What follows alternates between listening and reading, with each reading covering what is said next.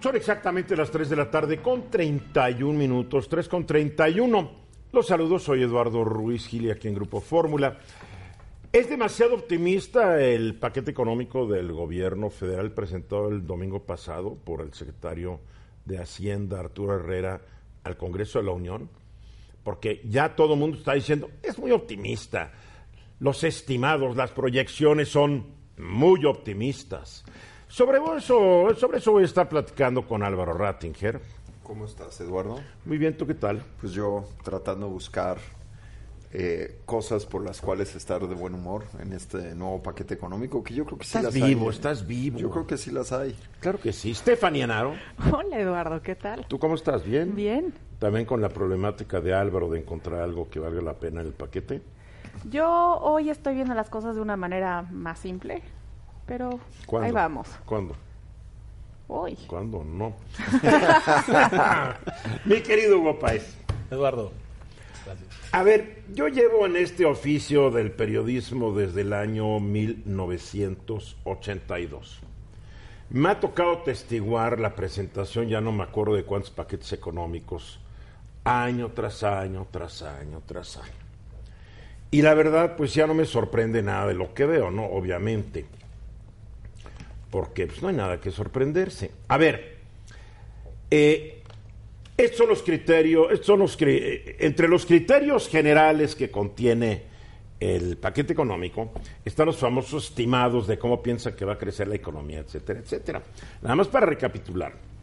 Se espera que para el año entrante la inflación anual sea del 3%, el tipo de cambio eh, promedio 20 pesos por un dólar, la tasa de interés de los CETES a 28 días 7.4%, el precio promedio de la mezcla mexicana exportación 49 dólares el barril, la producción de petróleo promediará los 1.951.000 barriles diarios. Bien.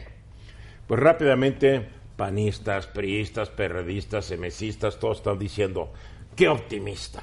Los analistas económicos, financieros, qué optimista. Qué sorpresivo, porque año tras año siempre son optimistas estas estimaciones. Porque un gobierno, el de China, el de México, el de donde quiera, siempre va a ser un optimista al hacer un pronóstico del año entrante. ¿Por qué? Porque ni modo que diga la economía se va a desplomar, la, el peso va a estar a 40 por uno, la plataforma petrolera se la va a llevar el diablo. Va en contra de lo que es la esencia propia de un gobierno. Un gobierno nos tiene que, que infundir confianza, optimismo, para que digamos qué bárbaro. El año que entra va a estar a 20 pesos eh, por un dólar promedio, que todo dar. Y la mezcla mexicana va a estar en 49, lo cual es, es una muestra de gran realismo, porque hoy está en 55, le están bajando 6 dolaritos. Mucho optimismo. Y cada año es lo mismo. Ahora a los morenistas les toca defender casi usando los mismos argumentos que en su época usaron los priistas y los panistas, cuando ellos eran los que golpeaban. Cuando eran perredistas, ¿no? Porque ahora ya son morenistas. A ver, hay que tomar en cuenta que el mismo documento enviado por el presidente al Congreso dice una cosa. El marco macroeconómico podría verse afectado si llegaran a exacerbarse algunos riesgos, entre los que destacan un mayor retraso en la aprobación del TEMEC, un escalamiento de los conflictos geopolíticos y comerciales a nivel mundial, una mayor desaceleración de la economía mundial, principalmente en la producción industrial de Estados Unidos, un mayor deterioro en la calificación crediticia de Pemex con su posible contagio a la deuda soberana y una mayor debilidad de la inversión privada. A ver, alguien podría decir, a ver, si la economía de este año va a crecer a duras penas entre el punto 6 y el punto 9, según el pronosticador que consultes, ahora, ¿por qué milagrosamente va a crecer el 2 si la economía está yendo para abajo alrededor del mundo, no? ¿Por qué el petróleo se va a caer a 49? ¿Por qué no más si la economía va a entrar en un estancamiento, una recesión global? Entonces yo creo que afortunadamente todos los que ya tenemos cierta edad, ya nos acostumbramos a ver que cada año son las mismas críticas de la oposición contra el gobierno en turno y sabemos que a partir del primer trimestre del siguiente año empiezan las explicaciones. A ver, ¿Por qué nos van a decir que no se va a poder alcanzar el 1.951.000 barriles? Ya nos dirán por qué. Ay, ¿por qué el peso, ya el dólar está a 22? Ah, ya nos explicarán. No olviden que el arte de la economía, o como se define un economista, es decir lo que va a suceder para después explicarnos por qué no sucede lo que nos dijo que iba a suceder. Es lo mismo con este paquete. Entonces, si la gente basa sus negocios con lo que dice el paquete económico, híjole, que los agarren confesados, no si tú lo hagas, mi querido Álvaro, porque tú estás en los negocios. ¿A poco dice, ah, no, inflación de tres y ahí estás muy confiado? Claro que no. Pero entonces, yo no me sorprendo del optimismo. Pero, la verdad. A ver, pero es que yo creo que también hay que poner las cosas en su cajón. Primero, las empresas deberían de tener, desde la empresa más chica hasta la más grande, sus pronósticos. Y los pronósticos de ventas, porque hay que re- eh, reconocer... Pero ¿cuál que un- pronóstico? Si tienes 40 mil pronosticadores, Bueno, nos pon de quien acuerdo. te- tú tienes que tener tu pronóstico y tú como empresa decir, bueno, yo espero poder vender eso. Y al final, cuando nosotros vemos un paquete económico, un paquete de ingresos, lo que está diciendo el gobierno es, este es mi pronóstico de crecimiento, esto es lo que espero recaudar, entre comillas, vender, porque la acción de, de ventas lo que sustituye, la recaudación sustituye el rol de que vendría a ser en una empresa, el vender. Entonces, lo que voy a recaudar, de dónde van a venir mis ingresos, de dónde voy a poder ahorrar, qué voy a hacer, qué voy a hacer con ese dinero, son presupuestos y los presupuestos por naturaleza tienen que ser, eh, tienen que tener este tinte, este, si quieres, deja tú si es positivo o no, pero tienen que ser una, no. deja tú si, si es optimista o no, tiene que tener una suerte afrenta a la realidad. Incertidumbre, y eso ¿no? no es Principio. incertidumbre, es eh, alguna vez hace mucho tiempo con una persona que es mi mentora, yo hablaba con ella y le decía, oye, es que veo el año difícil, creo que no vamos a llegar al número y me regañó, ¿no? Estaba yo empezando mi carrera profesional y me dijo, si tú crees que no vas a llegar al número, miente hasta que llegues.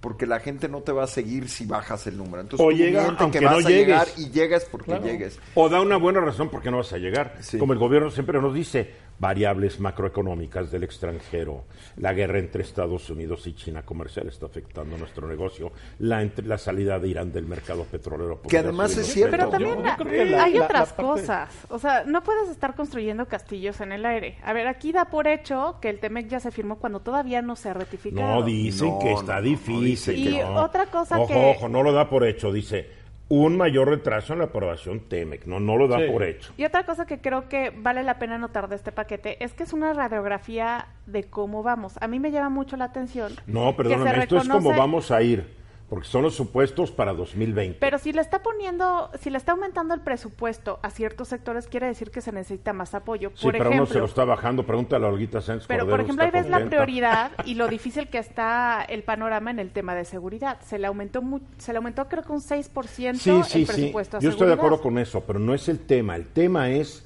el optimismo o no en lo que son los fundamentos de la economía. Yo creo Las que- estimaciones, Así porque es. además ellos dicen, es un estimado, no es un pronóstico. Por supuesto. Por ejemplo, el No, crecimiento. no, no, si que es- trae que es todo un donde- idioma ahí. El crecimiento donde dices tú, este, Eduardo, que creo que sí está bastante eh, optimista, pues ya tendrán tiempo para irlo bajando como lo han ido bajando. Para irnos explicando por qué no se llegó, porque Eso- cada año es lo mismo. Eso definitivamente. Yo creo que aquí donde está, donde está la parte más interesante es Porque además quita. apuestan en que no tenemos memoria. No, no, Cuando se acabó es. el sexenio de Cedillo, que nos llevó la ruina en su primer año, es. que tumbó seis puntos porcentuales la economía, la gente ya ni se acordaba. Sí, sí, sí. sí, Tenemos sí. memoria cortita. i- i- igual Perdonamos acá, ¿eh? todo. Igual acá, pero yo creo que donde está lo más interesante es dónde quita y dónde pone. Por ejemplo, eh, lo que decía Álvaro, posiblemente en el sector turístico al que le recortan, pues ahí la industria seguramente va, va a tener pues la IP que se que se mueva la IP, Por ¿no? supuesto, pero vaya, pero ya de entrada sí hay un, un propósito de no impulsar esto, ¿no? El- el- la parte del turismo. una La- decisión estratégica, ¿no? Claro, Olga Sánchez Cordero seguramente pues ya debe estar haciendo maletas porque que te dejen el 10%. Ya estás de como Riva Palacio, que ya está renunciando desde el primer No, día. bueno, pero 10% de tu presupuesto. Capaz que no necesita más. No, no, bueno. Acuérdate que este Más bien presupuesto no es porque- necesitan gobernación. Yo creo que siempre ha sido una secretaria que, desde que México se democratizó un poco, ya. Ha ido porque era la secretaria de la represión. Bueno. Eso era la gobernación El- durante el- años. El sexenio pasado fue la supersecretaría. Sí, claro, y ve cómo, y ve, y ve. ¿Y cómo nos fue? Oye, y ve que la manejaba, ¿no? Definitivamente. Y, eh, yo creo que esta es parte. Y, y lo de seguridad, pues es obvio que necesita aumentar la- el presupuesto. Ahora, parte de estos estimados, estos supuestos, pronósticos, lo que quieran llamarlo, son muy importantes porque en eso basan el crecimiento de la economía y la recaudación fiscal. Eso es bien importante. Ahora, yo estaba leyendo algo que dijo Margarita Díaz Farjata hace unos días. A pesar de que la economía no está creciendo entre el 1,5 y 2,5% como se estimaba, a julio la recaudación ya era 2.4 arriba de lo que fue el año pasado. Tenían ya 8% de más de padrón de contribuyentes y 6% de aumento en la emisión de facturas electrónicas. O sea, que si la economía no crece como se está estimando, no necesariamente va a haber menor recaudación, porque el SAT, en serio, se está poniendo las pilas. Claro. Están haciendo las cosas. Sí. Sacaron los consentimientos a los grandes corporativos que no pagaban. Van a poner los impuestos, que es un tema ahí que tú nos decías platicar, mi querido Álvaro. Van a poner impuestos a las compras que hagas por internet. O sea, vienen cosas interesantes. Pero que no cunda el pánico. 15 minutos para la hora. El señor secretario de Relaciones Exteriores, el señor Ebrard, está en Washington para platicar con Mike Pence el vicepresidente de ese país para, pues, para decirle que vamos a todo dar, a pesar de que ya dijeron, pues no es suficiente lo que está haciendo México, ¿no? A pesar de que se ha reducido el número de inmigrantes que llegan a Estados Unidos, etcétera. It's not enough, así lo dicen. Entonces ahí está el señor Ebrard para tratar de convencer al gobierno de Trump de que vamos muy bien y que sí es enough, ¿no? Pero por el otro lado sale la señora Bachelet, la expresidenta de Chile, que hoy es la alta comisionada para Derechos humanos. para derechos humanos y dice México está con- cometió una violación consuetudinaria de los derechos humanos de estos migrantes. O sea, no queda uno bien con nadie, caray. No, pues mira, sobre todo yo creo que este, la parte de la negociación con Estados Unidos, tú sabes que de naturaleza Donald Trump es muy difícil quedar bien con él, hacer una negociación vertical o una negociación recta. eh, y siempre, eh, eh, desde un principio, se pensó que era un error, sobre todo la gente, más los académicos, Colegio de la Frontera Norte y demás, que era un error mezclar la parte migratoria con el tratado, porque... Sí, pero es un error del señor Trump. Claro, por A ver, ya quiero ver estos académicos tocando la Casa Blanca diciendo, oye, no vale, no. bueno. Es Ellos muy- desde, desde su parte cómoda, es muy cómoda. la crítica, Pero ¿no? ya cuando te amenazan Definitivamente. con un arancel que empieza sobre el 5% que va a dejar a 400 mil mexicanos sin chamba, tienen todo, ya los quiero ver, ¿no? Tienen todo Pues sí, para, para- es- obviamente para obligar a México, pero yo creo que aquí en la parte esta eh, le apareció a Michelle Bachelet, eh, digo a, a este al canciller Marcelo Ebrard, Michelle Bachelet esta declaración en el 42 asamblea, en la 42 asamblea de derechos humanos en la ONU en, en Ginebra.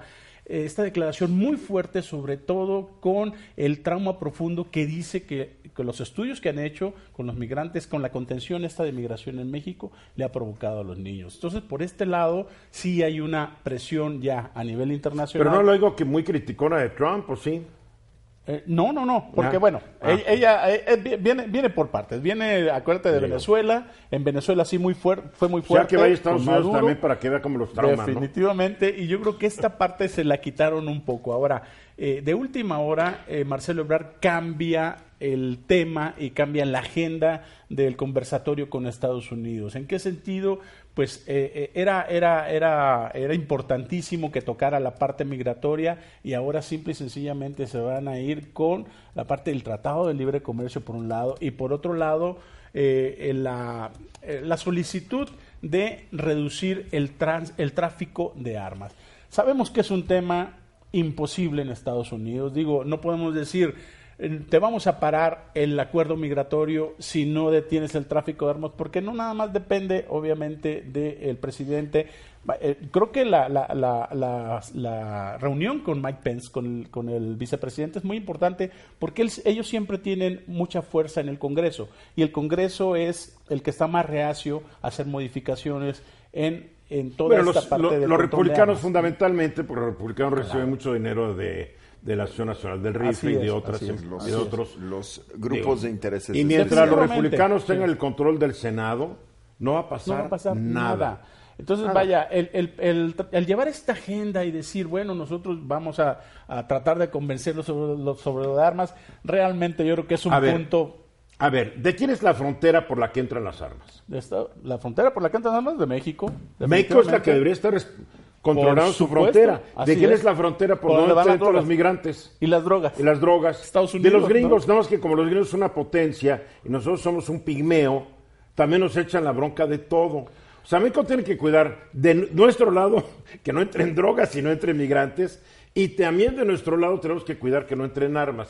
Y la verdad, como la- las fronteras de México están inundadas de corrupción y de filtros y, y son porosas, pues entra gente, entran drogas para allá y aquí entra. A ver, Bueno, nada más entra sí. dinero ilícito y armas. Claro, si eh, tú, la si tú has manejado de Texas a Sí. Nuevo León, pues si lo haces al revés y vas de León a Nuevo León a Texas, tienes que pasar filtros, cámaras, te revisan, te todo. Y de regreso pasas y nada más te saluda un Welcome to policía. Mexico. Welcome Mira, to Mexico a. México. ¿no? sí. Na- nada más A te ver, digo. Todo el fentanilo y todas las sustancias que entran por los puertos mexicanos de China, ¿de quién es responsabilidad?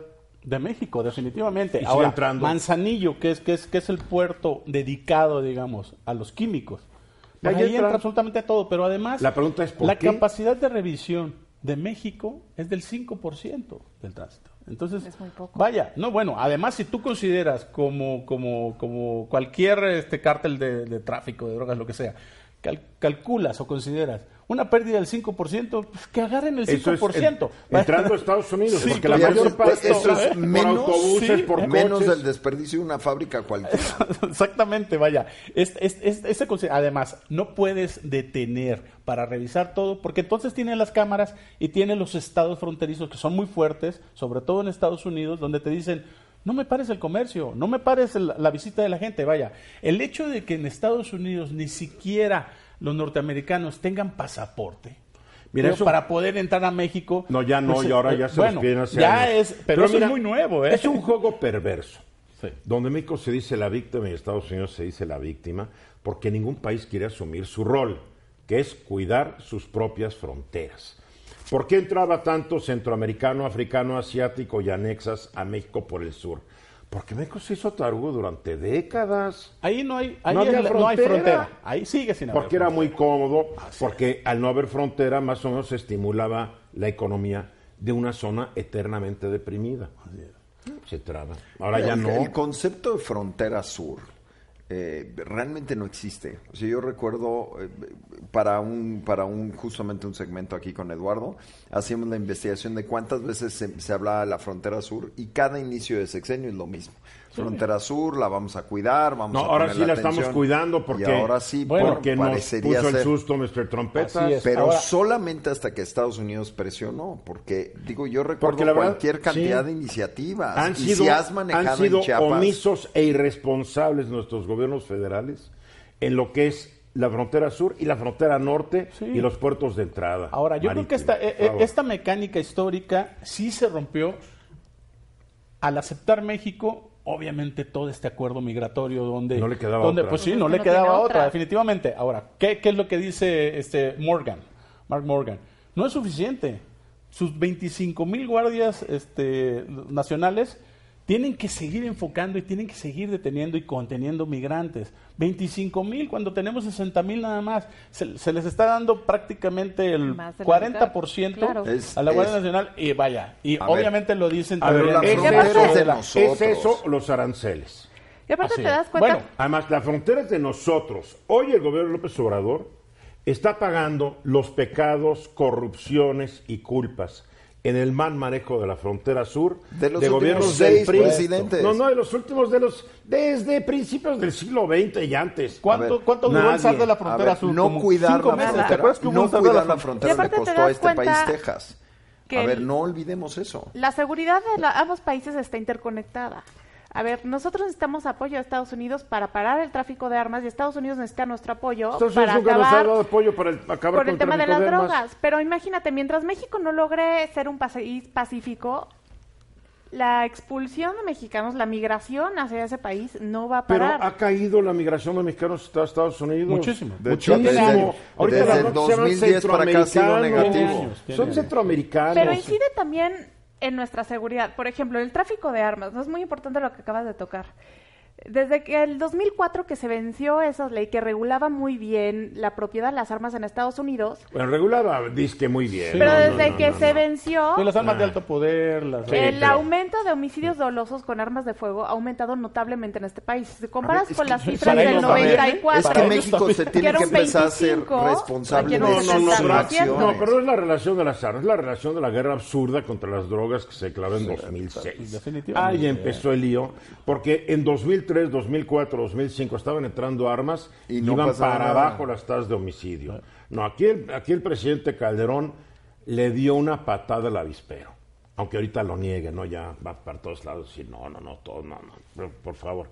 Entonces aquí tenemos un lío que ningún país se quiere responsabilizar, porque es muy padre echarle la culpa al otro. Para los griegos es muy fácil decir, tenemos un problema de drogas porque nos los mandan los mexicanos. Sí, pero no combate. No, no, no. No combate a, nivel No, no, interno. acaba- ¿eh? no para sus demandas. sí, porque tiene fronteras. problemas de salud para- que no quiere definitivamente, reconocer. para ¿eh? que cada camión que pase lo puedan checar.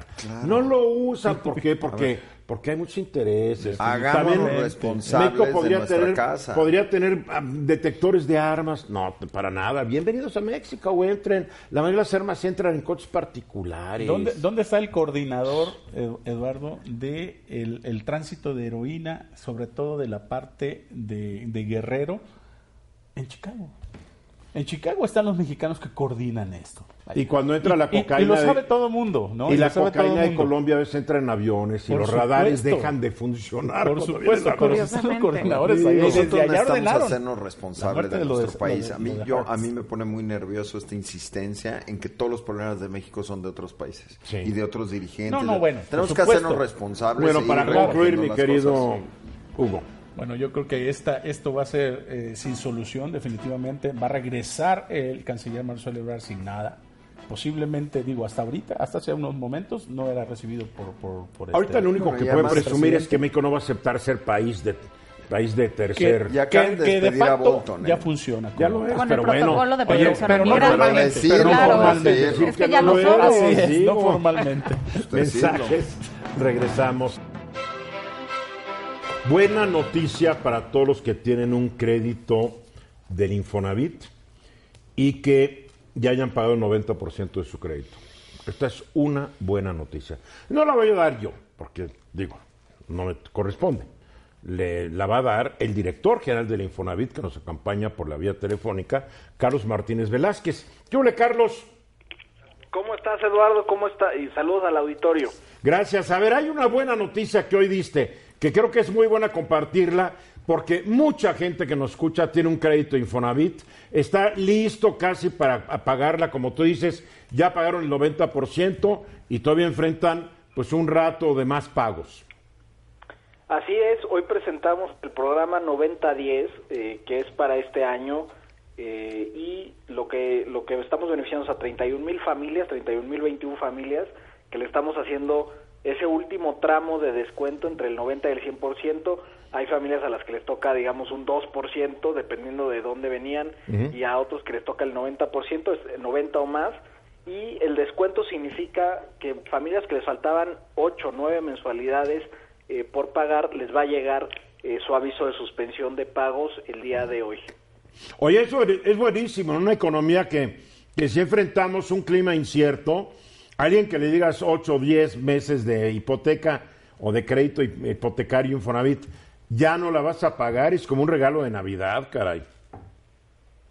Bueno, lo pensamos también así como una medida de estímulo económico porque precisamente en, en la temporada, en el último trimestre del año, es eh, donde también hay mayor presión de consumo de las familias. Entonces, esto lo que estamos calculando es que va a liberar más o menos el 20% eh, de ingreso a las familias. Y esto va a ser muy bueno porque va a permitir eh, consumir otros bienes y servicios en la economía que también, por supuesto, le estimula. Esto es de ya, ya ni les vas a pe- pedir su permiso a los a estos acreditados, ¿verdad? No, de hecho, a todos ya les llegó, el, a estos 31 mil familias, ya les llegó su aviso de suspensión de pagos. eh, y hay dos universos, eh, 25 mil trabajadores que están en el sector formal, que tienen un patrón, y también a, a todos ellos, al patrón le llegó el aviso. Entonces ahí hay dos formas de verificación, donde el trabajador puede llegar con su unidad de recursos humanos y decir, oye, me llegó esto, y el patrón va a tener en espejo ese mismo aviso de suspensión. Y hay eh, otro... O sea, el, tanto de el trabajadores- patrón lo recibe al mismo tiempo y ya lo está recibiendo.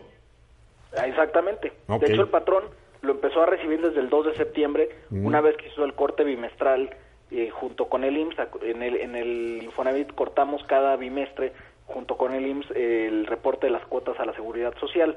Entonces cortó el bimestre a finales de agosto y a partir del 2 de septiembre a los patrones de estos trabajadores les empezó a llegar el aviso y al mismo tiempo a los trabajadores. Hoy concluimos con todos los avisos, por eso lo anunciamos porque ya están todos notificados y hay seis mil trabajadores que pagan por su cuenta, es decir, que sacaron su crédito teniendo un patrón, estando en el sector formal y que hoy eh, están en una en una actividad que les genera ingresos constantes porque es para puros trabajadores cumplidos Sí. y los que han eh, siempre pagado y eh, pero pagan por su cuenta. Entonces ellos son los que más atentos tienen que estar eh, para ver el aviso, porque en el en, digamos en el otro número de trabajadores pues ahí sí hay el espejo del patrón.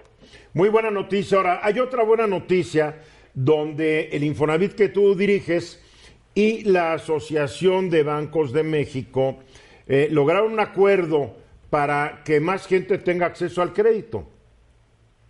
Así es, lo firmamos la semana pasada.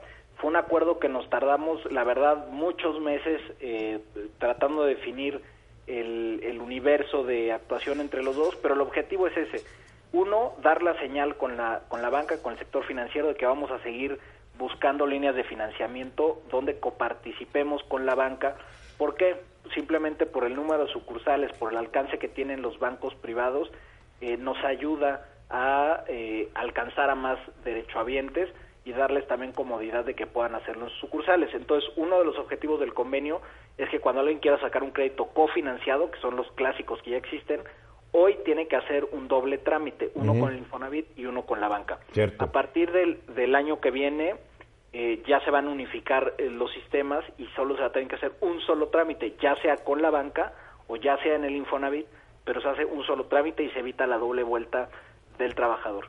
Y en segundo lugar, eh, vamos a sacar en marzo de 2020 el crédito de autoproducción de vivienda para que los trabajadores que tengan un terreno propio y quieran construir puedan adquirir un crédito a través del Infonavit y este crédito lo vamos a cofinanciar con la banca.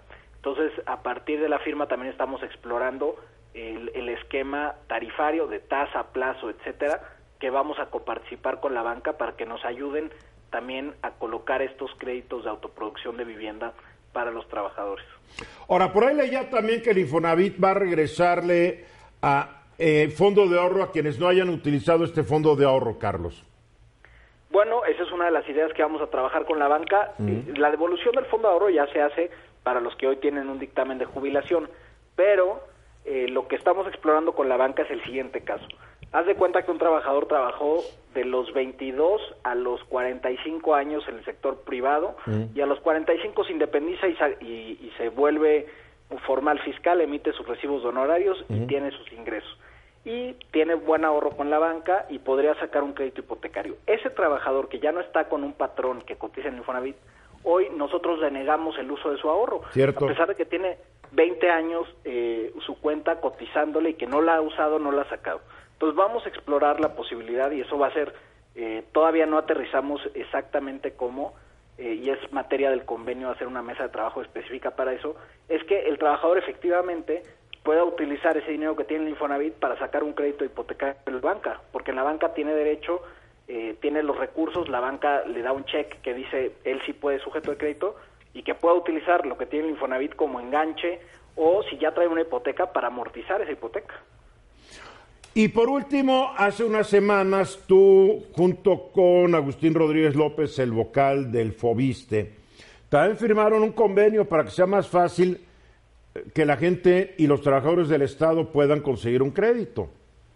Exactamente, lo que nos pusimos como meta con el Fobiste es que a, a finales de este año, y esperemos que los equipos estén trabajando muy bien para, para que la meta se cumpla en noviembre, es unificar el sistema de aquellas personas que tienen cuenta en ambas instituciones. Correcto, Hay sí. muchos trabajadores que pasan del sector privado al sector público y por lo tanto tienen cotización en ambas.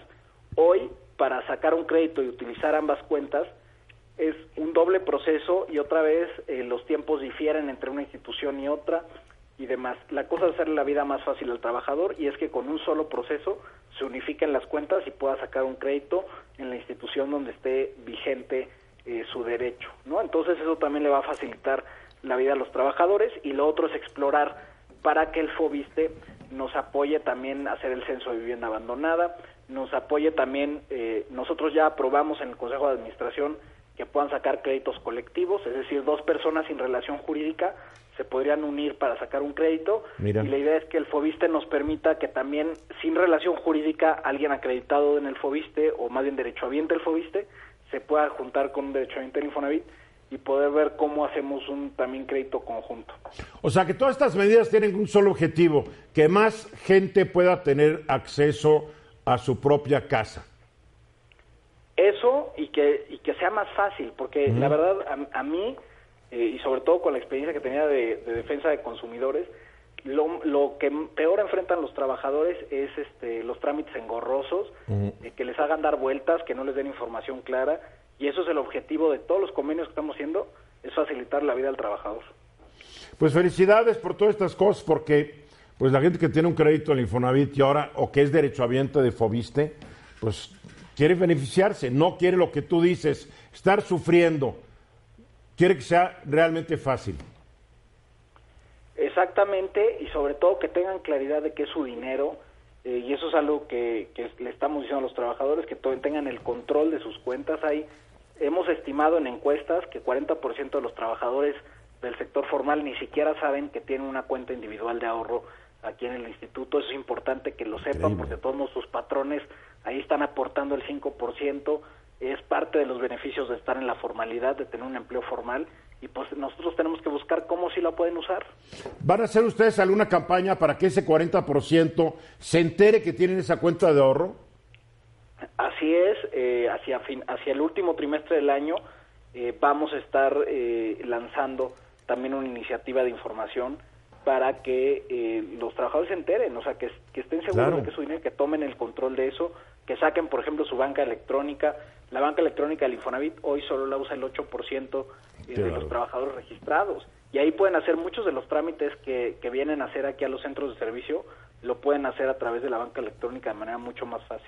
Muy bien, pues ojalá toda esta información que nos diste, Carlos, sirva para la gente que nos escucha y que está en estos supuestos. Mil gracias, te veo pronto.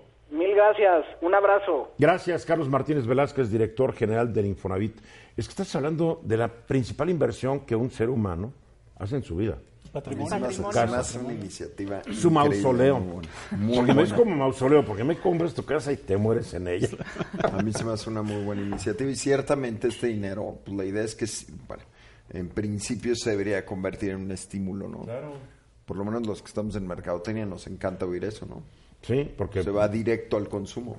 detona un es- sector importante que ahorita está parado. ¿eh? Está parado y le pega a flujo efectivo. Si tú tienes una casa, una familia pagando mes a mes y le quitas ese pago, inmediatamente se va a flujo efectivo y eso es muy bueno. Mensajes, regresamos exactamente 12 minutos después de la hora. ¿Qué nos vas a platicar al rato, Stephanie? Vamos a ver el lado de la comunicación de lo que está pasando con Trump ¿Control? y con Ebrard. Con Ebrard. Órale. ¿Y tú, Álvaro? Vamos a hablar de los lanzamientos del día de hoy de Apple. Ah, sí, hombre. Buena onda. Regresamos. 15 después de la hora. Ver, platícanos. Apple lanza un nuevo teléfono, el 11, ¿no? Eh, eh, es un evento importante. Apple normalmente en el mes de septiembre lanza sus teléfonos. Junto con eso lanzó otras cosas. Lanzó el, el Apple Watch, la nueva versión, la versión 5 o la generación, la quinta generación. Eh, naturalmente lanzó el iPhone, el iPhone 11 y el iPhone 11 Pro son los que más llaman la atención. Estás hablando de un teléfono, en el caso del iPhone 11, un, un teléfono con una cámara dual en la parte trasera, tiene ahora gran angular, eh, 6.1 pulgadas en, de, de- de retina líquido, es un nuevo tipo de display. Oye, como que 11 no es un número que digas, wow. no, a mí me parece que el 10 El era... 11. Sí. Pues yo tengo el 10, me estaba esperando este para cambiarlo. Quiero que Álvaro me diga si conviene o no. Pues mira, Pero la no, yo estoy hablando, hubieran puesto el nombre 10 Max, no sé qué, o 15XWY, ya sabes, 11. Pues mira, lo único que te Está puedo decir es el que 11. lo único que te puedo ¿Qué decir es que tienes un Apple 11?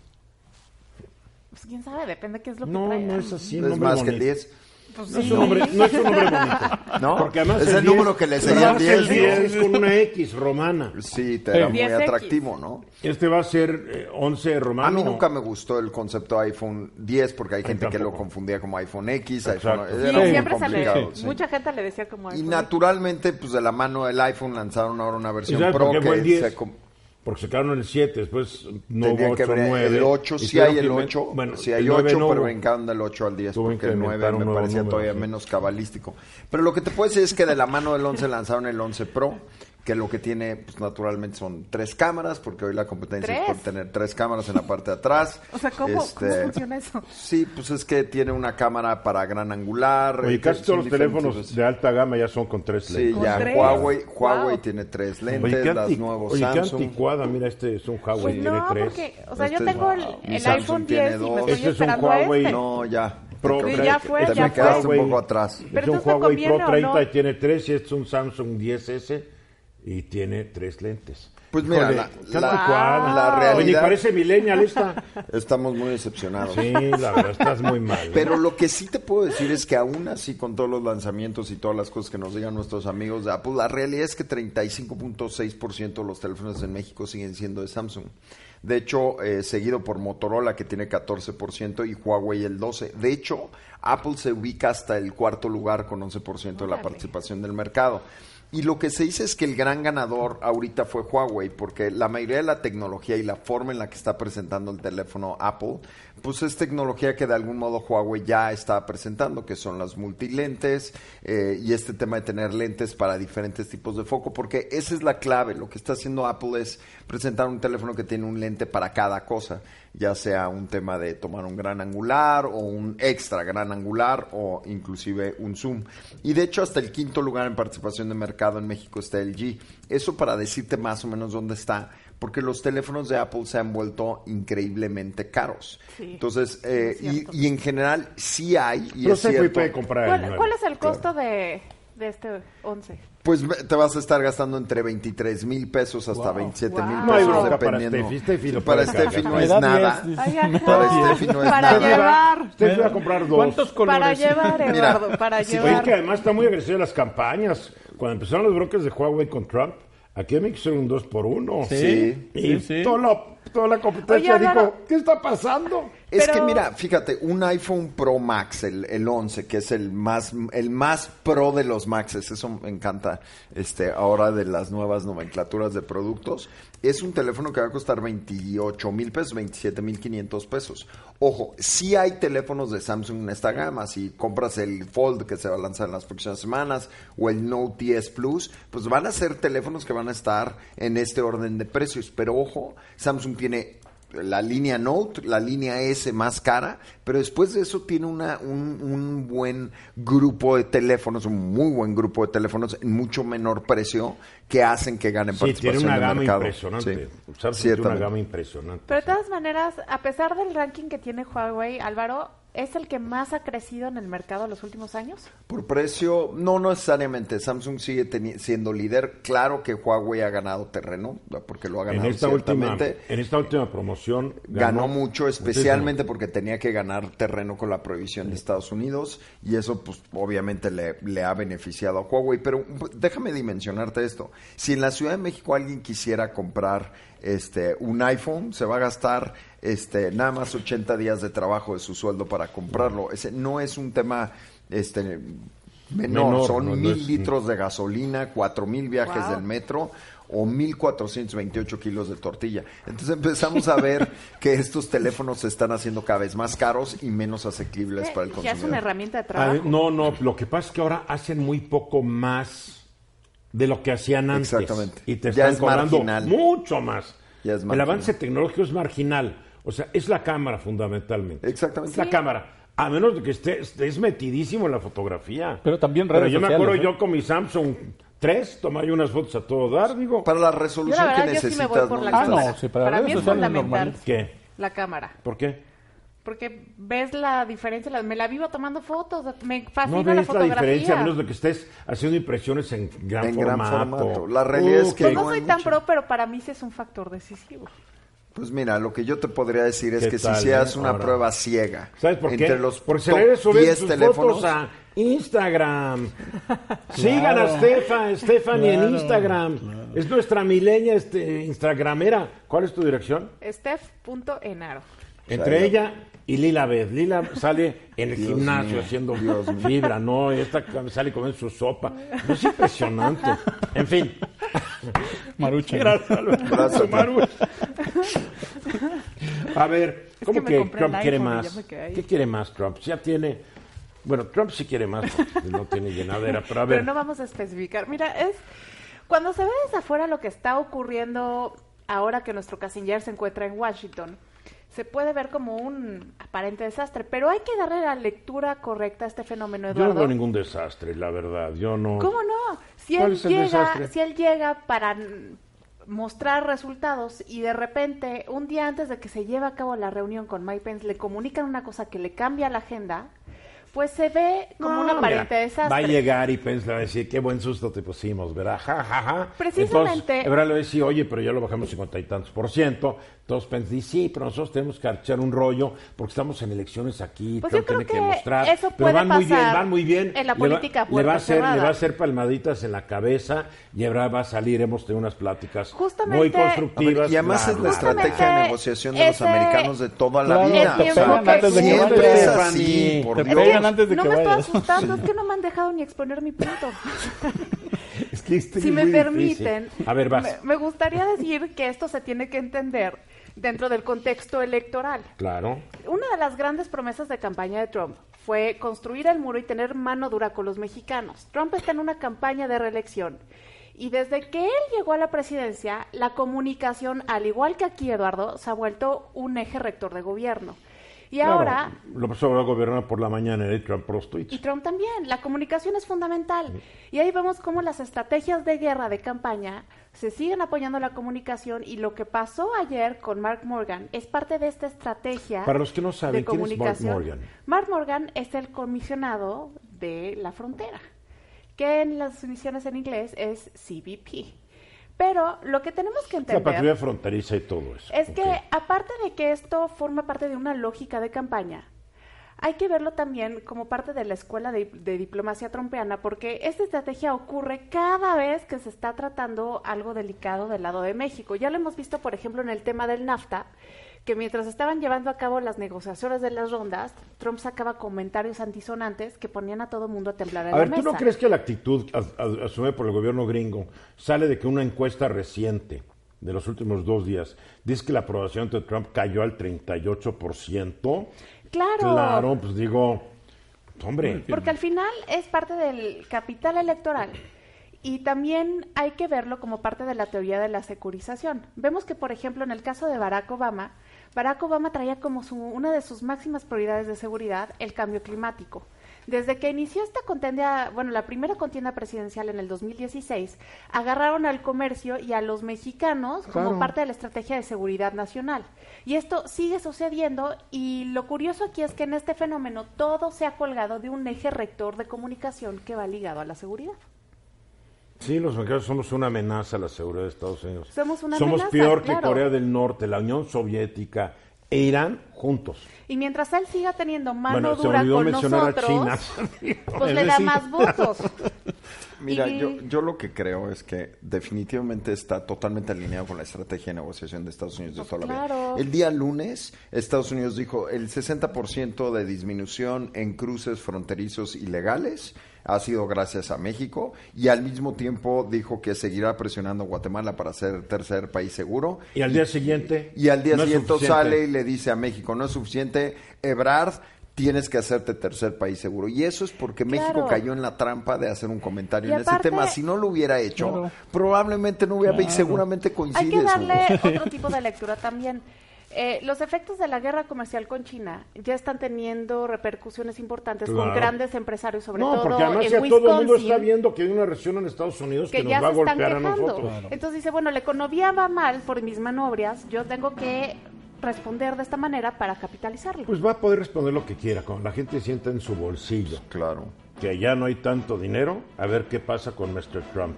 Claro, Que pero ojalá es se lo parte de lleve una el campaña demonio. electoral y los tiempos políticos no son casualidades, son fríamente calculados. Wow. Mensajes. Regresamos después de este frasezón. 32 minutos después de la hora, pues el tema del paquete económico 2020 es lo que vamos a platicar ahora todos nosotros con Luis Enrique Mercado, director general, bueno, presidente del grupo Imagen SAC, que entre sus múltiples asuntos está la voz allá la estación en Zacatecas, el periódico Imagen de Zacatecas, otro periódico vespertino que se me fue el nombre, una revista, no, está bien, está bien ese grupo. Ser humano lleno de poder. Es un ser humano lleno de poder, lo has dicho. Luis Enrique Mercado, ¿cómo estás?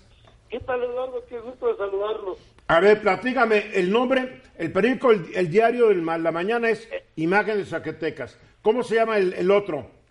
El Centinela del Pueblo. Ese es buenísimo. Además, qué buen nombre, ¿no? El Centinela del Pueblo. Pero después tienes una revista, Sí, gente y estilo. Gente y Estilo, y tienes La Voz, el 97.1 del FM, ¿no? 96.1. 96.1, perdón. Así es. Ahí estamos, más. Ahorita saludos a toda la gente en Zacatecas que nos está oyendo a través de La Voz. A ver, paquete económico 2020, tú siempre has sido un buen, un buen analista en este asunto. Mira, el paquete económico, independientemente, eh, esencialmente, digamos, es, es el- los mismos criterios del paquete económico 2019. O sea, un gran énfasis en los programas sociales. eh, volvemos a ver que se cae la inversión del gobierno 5.4%. Se eliminan programas que el presidente considera que no son prioritarios o que están echados a perder a lo largo del tiempo. Pero yo creo que una algo que, que es algo que sí sí es preocupante en el, en el paquete son las bases con las cuales se hace. Todos los paquetes económicos es bueno mira este este paquete económico se va a dar porque la economía va a crecer así el dólar va a estar acá el precio del petróleo etcétera en el caso del, del paquete económico lo preocupante es la estimación de crecimiento para 2020 nos dicen, el paquete económico está hecho en base a un crecimiento promedio de 1.9%, o sea, que la economía mexicana va a crecer 1.9% el año que viene. Y la verdad te digo, no veo la forma en que la economía mexicana crezca 1.9% el año que entra. Sí, está complicado. En este momento la economía está parada. Estamos, tenemos un crecimiento de 0.1% hasta el segundo trimestre de este año, o sea, medio año. No salen todavía las cifras del tercer trimestre. No van a ser buenas, no va, no, no va a ser una economía que está reaccionando. Es posible que veamos una economía que ya trae cifras negativas. Ahora que los pronósticos dicen que va a estar entre el punto 6 y el punto 9 el crecimiento de este año. Bueno, entre el punto 6 y el punto 9. Y luego la vas a, vas a duplicar, más que duplicar el crecimiento, casi lo vas a multiplicar los tres, por tres. Difícil. dentro del dentro del paquete económico no se ven acciones políticas estrategias que digan este paquete económico está hecho para que la economía mexicana se reactive en el 2020 no está hecho así no lo ves por ningún lado entonces si no se te da el crecimiento el efecto más importante es que no se te dan los ingresos tributarios como de hecho ya está ocurriendo en este año en este año los ingresos tributarios vienen abajo de la estimación 92 mil millones de pesos. O sea, no se te está dando. Entonces, otra vez vas a repetir el año y vas a decir, creció, va a crecer 1.9 y si no creció 1.9, los ingresos tributarios no se te van a dar y vas a acumular una caída en ingresos tributarios por más esfuerzos y la verdad es que en la parte tributaria eh, el paquete es muy interesante. O sea, un fisco más agresivo, un fisco más eh, persecu- persecutorio, que así son los fiscos en el los fiscos en el mundo, ¿eh? O sea, no hay nada extraño en, en- materia fiscal o tributaria. Eh, algunos, por ejemplo, están pegando el grito en el cielo porque dicen, eh, se le va a cobrar más impuestos a los ahorradores. No es cierto. Los ahorradores pagan un anticipo de impuestos sobre la renta sobre sus intereses reales. Y es un aumento mínimo sobre, de, de ese anticipo, la verdad. Es un anticipo nada más, o sea, a fin de cuentas lo vas a tener que pagar después. En la parte tributaria, el paquete... Bueno, velo de otra manera, cuando les toque pagar ya van a tener que van a pagar menos porque ya pagaron tantito más. Claro, pagas, pa- pagas el anticipo es mayor. Este, pero lo, lo preocupante es que las bases sobre las cuales está hecho el presupuesto, específicamente el tema del crecimiento económico, no se te va a dar. O sea, yo podría apostar a que el crecimiento económico no se va a dar. Y Entonces, el presupuesto, si el crecimiento económico no se te da, no se te dan los ingresos tributarios, y eso debilita tus finanzas públicas, te las va debilitando año con año, hasta que llega un momento en que no tienes otro camino más que contratar deuda para cubrir los boquetes que has ido creando año con año, o la otra, año con año haces los recortes necesarios para cubrir los ingresos que te faltaron. ¿Qué otra cosa ves ahí?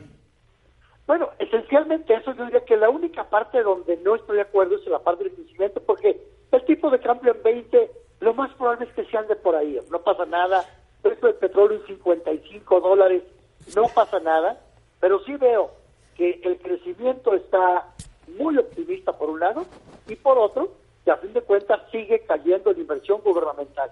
El año que entra, una caída de 5.4% sobre la caída de la inversión en este año, ¿eh? Sí, va a ser muy fuerte. A ver, pero tú dices que no te preocupa lo del dólar. A mí sí me preocupa. Pues mira, Porque el dicen que va a 20 estar a 20 cuando ya está a 20. Y Pues, como viene ah. y como viene la incertidumbre a nivel global, digo, no sé qué también nos va a ir para decir vamos a tener el 20 pesos eh, por Pero, un pero, dólar. Yo yo estoy pronosticando que va a estar un poco más caro. Pues sí, pero no, no- el impacto sobre finanzas públicas no es tan grave cuando el tipo de cambio se te mueve. Eh, eh, sí es grave cuando el, el- el crecimiento no se te da. Es ahí sí tienes un efecto grave en materia de ingresos. En, materia de ingresos tributarios Pero ¿cómo te explicas que este año el crecimiento es menor del que se calculaba y va y la y la recaudación del SAT es mayor? No, es que no, traen, traen una caída de ingresos ya en el mes de junio acumulada de 92 mil millones de pesos. Yo tengo unos datos que dio la directora del SAT que a julio tenían un aumento sobre el mismo periodo del año pasado del 2.4%. Es que pues, una cosa, la, la, la- el, el- el- el último documento sobre finanzas públicas, que es el documento de julio que difundió Hacienda y que comentamos aquí hace una semana o dos, habla de esa caída en la recaudación de IVA y de impuestos sobre la renta. Sí, se cayó de un cua- iban un avance del 4.4% hasta junio y se cayó, pero todavía siguen con un avance del 2.4% en julio sobre julio del año pasado. Pues o sea, mira, no se les va a dar, porque es que ahí la comparación no debe ser respecto al año pasado. Esa es la comparación respecto al año pasado. No, Pero en fin, ¿cuántos- las cosas no se ven muy maravillosas, es un hecho. ¿Cuántos ingresos proyectaste y cuántos conseguiste? Y, y no es, y no es respecto al año pasado. Tú dijiste que ibas a recaudar este año tantos miles de millones de pesos, ¿los cumpliste o no? No los están cumpliendo porque se- la economía no está creciendo lo que dijeron que iban a crecer. Bueno, ¿y cómo ves todos estos nuevos impuestos a las a los a las ventas a través de redes sociales, perdón, a través del internet y todo eso? Mira, yo creo que necesitas abrir un capítulo especial por las particularidades que tiene la economía digital. Sí, ¿cómo le La compras economía- el IVA? ¿Cómo le cobras el IVA a una empresa que no está en México, no? Claro, o sea, este, tiene, tiene particularidades la economía digital y yo creo que se está un poco yendo de bruces y le voy a cobrar impuestos. Oye, a ver, ¿por qué no lo examinas bien y haces un capítulo especial de la ley de impuestos sobre la renta, eh, eh, eh, conservando, observando las particularidades que tiene la economía digital? O sea, la economía digital no es como la economía formal. Compro, vendo, voy por el producto, ahí pago, no. Sí, no hay un edificio. Puedo estar recomprando una cosa a una empresa en China. Exacto, a ver, Alba, cobrar- sobre esto Álvaro nos quiere hacer un comentario. Yo creo que Luis Enrique, ahí definitivamente el camino será enfocarse en la transacción, porque eh, hay pocos parámetros o pocos modelos de cómo tasar plataformas digitales en el mundo. España está tratando de hacer algo, Francia, Inglaterra también. Estados Unidos, por supuesto, está muy lejos de eso. Pero naturalmente tendrá que ser, me imagino, que perseguir la transacción per se, tal vez a través de valor agregado. Por- eso, pero ¿cómo le cobras si, si- si el valor, si el ingreso del valor agregado lo pago yo a una empresa que está en Hong Kong, ¿cómo se le cobras a la empresa de Hong Kong? Está muy complicado. Ya se les ocurrirá algo. Vamos a ver, a ver si copian los, eh, los ejemplos franceses que están empezando, nos llevan un poco de ventaja. Luis Enrique, te veo el fin de semana. Nos vemos el fin de semana, ¿qué te espero? Gracias. Un comunicado de la Secretaría de la Defensa acaba de ser difundido. La Secretaría de la Defensa, y lo voy a leer, hace del conocimiento de la sociedad que ante la ocurrencia de un delito y en los casos en lo que el personal militar o de la Guardia Nacional acudan con el objeto de garantizar la seguridad y paz en el país y sean objeto de una agresión, se actuará en su defensa legítima conforme a los principios del uso de la fuerza y su gradualidad para proteger la vida e integridad física de los miembros de las Fuerzas Armadas, con estricto apego al orden jurídico vigente y a los derechos humanos. Creo que esto es muy importante porque hemos estado viendo ya desde mucho tiempo Sí. cómo la gente llega, Y insulta, agrede, golpea. policías. La última vez con estos disque maestros chiapanecos, que la verdad son un grupo de guerrilleros urbanos Yeah. que se han Palacio especializado Nacional. en invadir fraccionamientos en el estado de Chiapas. Y ahora que el actual gobernador Rutilio Escandón lo está sacando, ah, pues viene a la Ciudad de México a armar lío de que son, por, el- porque son defensores del socialismo. Y el otro de los vimos fuera del Palacio Nacional con unos palos de dos metros que se encontraron, no señor, los llevaban pegándole a policías militares. Oye, yo quiero que le levantes un palo así a un policía en Francia. No, no, o en te- Alemania. O en antes, de que lo Unidos. antes de que lo levantes ya te noqueó. tienes un hoyo. Claro. Gran comunicado y gran decisión. Mi queridísima Mi querido Adriana Eduardo. Páramo, qué bueno. ¿Estás de acuerdo? Estoy súper de acuerdo ¿Alguien no está y de acuerdo? apoyo todo. Bueno, que- yo no estoy de acuerdo en que, en el sentido de que esto, y creo que debió haber venido eh, eh, junto con la, con la comunicado de la defensa de presidencia. Eh, ¿Por qué? Porque el discurso de Andrés Manuel López Obrador va en otro sentido y es el comandante en jefe. Bueno, el presidente ha dicho que hay que ser tolerante y tolerante y tolerante. Sí, sí, sí, sí. Y yo creo que, yo no creo que se contradice. Yo creo que estamos, están diciendo lo que la ley dice. Si tú agredes a alguien, te expones a que te la reviren. Y sobre todo la ley es, la, ley, la ley es muy clara en cuanto al uso legal de la fuerza y eso es lo que Es están que- y ejerciendo. eso es lo que está aclarando la Sedena, Claro, el claro. uso legal de El la fuerza. Mira, no, la- no veo que el presidente tenga No, que pero decirlo. No, mira, Pero la sí se habían- sí se Mira, habían, la este- actitud del presidente, yo, me lo explico. Ajá. Ante los excesos también que cometieron las Fuerzas Armadas durante más que nada el sexenio del señor Peña y el señor Calderón. La playa. Donde no, donde hubo muertes extrajudiciales y hasta desaparecidos eh, cometidos, se dice, como se rumora, por miembros de las Fuerzas Armadas, bajo la sugerencia del presidente de la República en turno. Sí, sí, sí. La verdad.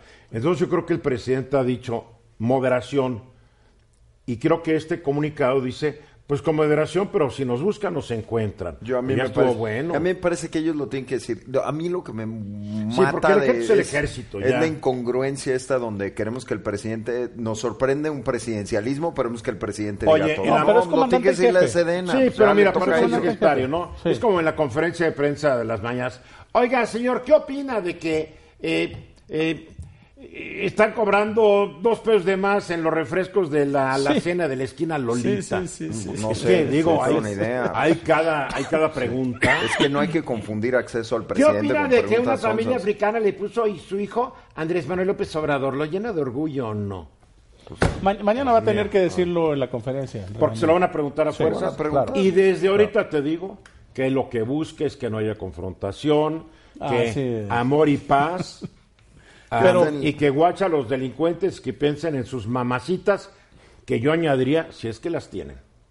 Y a lo mejor nunca que la no las tuvieron. tienen. No, Puede mira, ser. yo Y- entiendo el y discurso del presidente. Y él piensa que todas las mamacitas son buenas. A ver, pero Y hay no que- todas. No, Hay pero que mira, entender. pero es un discurso, es un discurso en buena onda. Sí, claro. ¿Qué queremos? Un presidente. ¿Y sabe qué? Les vamos a partir la madre a todos ustedes. No es, eh, no es el ejemplo de un presidente. Claro. No puede violentar más una sociedad violenta. Entonces a mí sí me cae bien cuando dispensa su mamá. Digo, Pero Fuchi, necesitamos respetar la autoridad, Eduardo, es Y fundamental. eso es lo que la y además, ha sido una institución Sí. que ha sido muy querida por el pueblo. pero hay cometido abusos. No Sí, nos estoy Porque de esto es parte del rollo. ha sido una muy, muy eh, querida. Yo sí. coincido con- pero, pero ahí está el ha 68. hecho más El ataque que de la. Marina en Tepic. El ataque de la Marina en Tepic. Hay muchos casos de Pues sí, pero también debemos Wow. conservar el orden, y lo necesitamos desesperadamente ahorita con lo que está sucediendo. Justifica, nada justifica que un ejército apunte sus armas contra otros mexicanos. A menos de que sea una provocación. Yo no me, yo no me quiero no me quiero olvidar de cuando iba un helicóptero, donde ya no me acuerdo dónde, y los malos estaban cor- tiraron sus armas, estaban corriendo, estaban huyendo. Eh, camino, y justo el antes de helicóptero, ¿sabes lo que hizo el helicóptero? Y se los echó a todos. Sí, Después sí, del sí. ataque Perdóname, al helicóptero Eso no la habla de un glorioso ejército, habla No, de pero un tampoco abuso de nada justifica que vivamos en violencia y que nos estemos Nada dando lo los unos a los otros. Oye, hoy es no vienes con necesario abrazo poner al corazón. límites. Ese tono tuyo no me gusta. ¿No te gusta ese tono? No, pues entonces, porque ¿cuál? ahora, ahorita, porque ahorita que le digan que vas a hablar, mira, va a cambiar el tono. Ay, sí. A ver, ¿de qué sí, vas a hablar, Adriana? No, eh, eh, quiero hablar. Ve, ve. ¡Da, Sí, me gustó, me, porque me gustó. Mira, ¿Qué cambió? ¿No viste cómo cambió Sí, sí. Porque no se puede. Mira, ¿Sabes qué? Es que Bien, ahora que, bien. que nos comunicaron que desafortunadamente falleció Camilo VI y que también murió Celso Piña, me lleva a mí como a este esta reflexión de cómo nos impacta Oye, la no- música eh, a, a todos los seres humanos. Y hoy es cumpleaños de José Feliciano, por eso lo estamos escuchando. Claro, Hoy pero- cumple 74 años de cantante puertorriqueño. ¿Cuándo José. fue la última vez que pusiste yo Camilo Sesto en tu me- coche? Seguido porque me gusta. Es que, ¿sabes qué? Yo ya ni me Además, te, te voy a decir una Yo cosa. ya ni me acordaba de él. A ¿eh? mí me recuerda mucho. Y la última vez que vi una foto dije, este no es Camilo Sesto. Digo, este se parece a... No, era muy Se parece al Bester Gordillo. Dice que los las ponían para correr los delante. ¿no? No, pero ¿Cree ya nos olvidamos serio? del impacto que, que logró en una generación. Yo me acuerdo cuando empecé a entrar en la, en la adolescencia que oía las canciones de él, porque además en mi casa, mis hermanos que son mayores que yo, todo el día estaban sonando. Stephanie te está todas viendo con esas cara de que eres. Camilo. Bueno, es, O sea, es ¿nunca parte de- escuchaste también Quieres ser mi amante, Mis Camilo hijos nada Sesto? más saben quién es Camilo Sesto porque yo lo escuchaba con regularidad, porque a mí me trae muchos recuerdos. La A ver, música te va de qué, por... Adriana. Pues es que, imagínate, empiezas a entrar en, en la adolescencia y oyes esas canciones de amor y quieres, este, no, saber, conocer la vida, ¿no? Ajá. Entonces te impacta profundamente. Habrá amante. a quien, a quien le impactaron los Ya tríos. aquí. ¿Cómo? Ya No, la de. ¿Quieres ser mi amante? Por ¿Quieres ejemplo. ser digo, mi a ver, amante? Dani, Bueno, se usa esa palabra. muchas. Amor Dani de se usa esa palabra, Pero ¿no? fue toda Quieres ser mi esa amante. Son época. amantes. Sí, Oye, no claro. son amantes, son parejas sentimentales. Sí, no, to- toda ¿Cómo esa Mireles? época, ¿Eh? ahí cuando Mireles, quieran, ¿eh? ¿cómo dice? ¿Cómo dice Mari? No, mira, él es Oye, él les usa otras palabras eh, Mira, de otro un A ver, Toda síguele. esa época de esos grandes románticos, que había unas canciones, Roberto Carlos, José José, Pero sí te quiero dar una cosa. Eran melodías, había melodías, porque la música de hoy ya no tiene melodía. el ritmo. Rocío y- y Jurado. ¿Qué- me dices que de la voz de Rocío Jurado? y Ya la hizo. ya con eso lo hace. Y nada No, más sigue Rocío Jurado repetir era- eso. Qué vozarrón. Era no, no, punto no. y aparte estaba Diango, Rafael. Sí, pero la música esa que oye generación. Estefan y sus cuentos hoy es tararara, tararara, No, tararara. no, no, pero es Suenan bueno, todas cada, iguales. cada quien- que nos ponían cuando nos corrían del ¿Has antro. escuchado Ya a nos Kelly? íbamos. Es la misma canción en Es Mira, lo que Eduardo. dice que la música que está citando. Perdóname, es perdóname, nunca pusieron a Camilo Sesto para correrte en un antro en los últimos Claro 10 que años sí. porque no encuentran ni los Pero discos es que tú para ya no ponerlos. estabas ahí. Tú ya no vas a los antros. Tú ya Ni eres- siquiera. ya no vas, eh, muy buena, muy lo buena. que- lo que podemos ver. No lo que antros podemos cuando ver es cómo nos No eran mueven antros en las nuestra época. emociones, la música y Oye, cómo un antro en la época de algunos de nosotros era donde había un trío.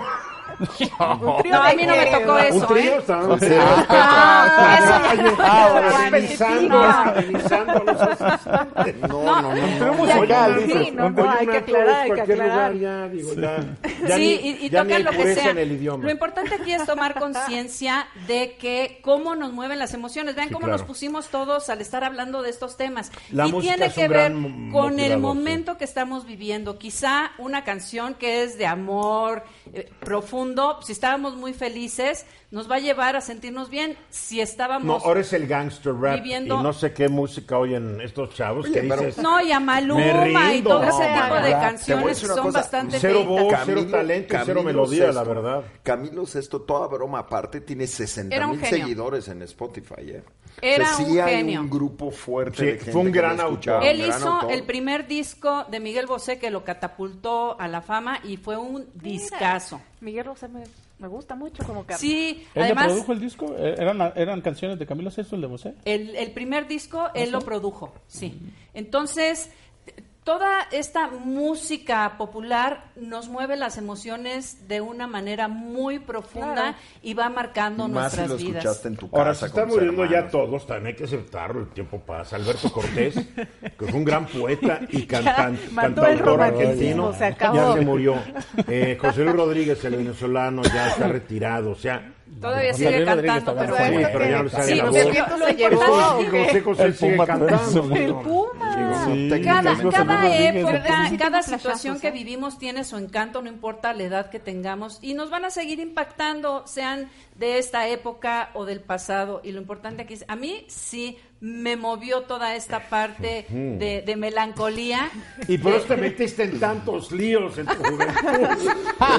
Claro. Camilo Sesto. Oye, era una belleza. No me olvides. No, pero además... No me dejes así nomás. Bueno, otras preguntas en mi Twitter, arroba Adriana Páramo. Ya se pusieron aquí muy pesados con sus comentarios. En arroba Adriana Páramo pueden preguntarle a Adriana cómo influyó Camilo en su vida. No me dejes así nomás. Y en la de ustedes, cuéntenme la de ustedes cómo influyó, eso va a ser muy interesante. Eso está bien. Bueno, ya nos damos. Gracias, Adriana. Gracias, Eduardo. Stephanie, gracias. Gracias, mi querido Hugo Páez. Gracias, Álvaro gracias. Mañana, 3.30 de la tarde, estoy yo aquí de regreso con todo el equipo. Yo soy Eduardo Ruiz Gili. Sigan aquí en Fórmula. Siguen los deportes que tienen mucho de qué platicarnos. Hasta mañana.